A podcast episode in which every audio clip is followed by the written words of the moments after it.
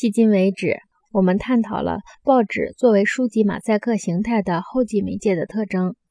马赛克是团体或集体形象的形态，它要求受众做深度的参与，这种参与是公共的而不是隐私的，是包容性的而不是排他性的。如果超乎报纸如今的形式去看，即使随意选取几个试点，报纸形式的其他特征也就很容易把握了。比如从历史上看，曾经有一段时间，报纸等待新闻上门。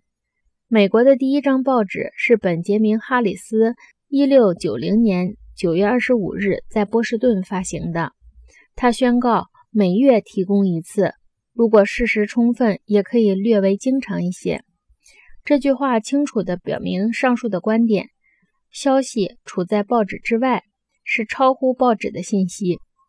在当时最初级的知觉条件之下，报纸的主要功能是纠正谣传和口头报道中的错误，正如字典可以用来纠正词语的拼写和意义一样。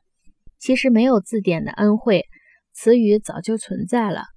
但是没多长时间，报界就开始感到，新闻不仅需要报道，它还需要去搜集，事实上还需要人去制作。于是。进入报纸的信息是新闻，未进入报纸的则不是新闻。他成了新闻人物。这句话有一种莫名其妙的歧义，因为上报纸既可以是新闻，也可以是制作新闻。由此可见，制作新闻和成功一样，都暗中包含着无数的行动和虚构。不过，报纸正是日常的行动、虚构或捏造。由来自社会的一切信息构成。